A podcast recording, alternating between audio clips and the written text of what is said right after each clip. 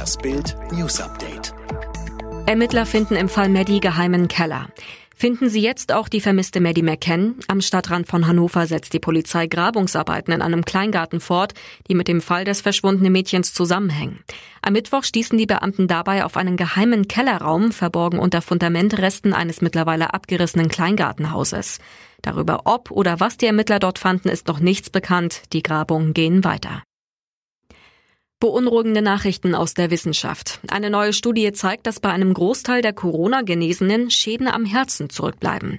78 Prozent der Teilnehmer hatten auch nach einem negativen Corona-Test noch Herzauffälligkeiten, heißt es in der von der Uniklinik Frankfurt veröffentlichten Studie. Häufigster Langzeitschaden Herzmuskelentzündung. Die Wissenschaftler stellten sie bei 60 Prozent der Genesenen fest. Dabei zeigt sich auch, die Herzschäden bleiben auch nach leichten Corona-Verläufen zurück.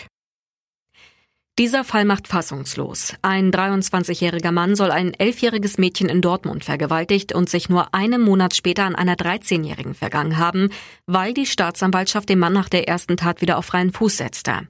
Mit der Begründung, dass Subir S. einen festen Wohnsitz habe.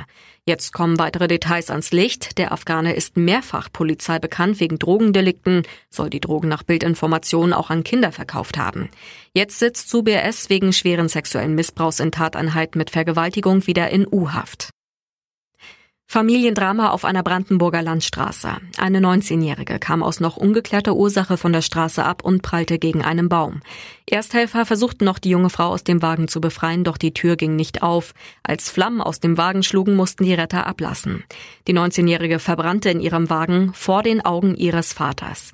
Er war ihrer ersten Information zufolge mit einem Bekannten zusammen hinterhergefahren und habe noch versucht, sie auszubremsen. Zuvor soll es möglicherweise in der Familie zu einem Streit gekommen sein. In Mailand herrscht große Aufregung. Der TV-Sender PPTV sendete am Dienstag vor dem Spiel zwischen Inter Mailand und Neapel ein virtuelles Plakat, auf dem der Schatten von Lionel Messi auf dem Mailänder Dom projiziert war. Das Kuriose, der TV-Sender PPTV gehört dem chinesischen Eigentümer von Inter Mailand Suning und um Inter und Messi gibt es seit Tagen wilde Wechselgerüchte.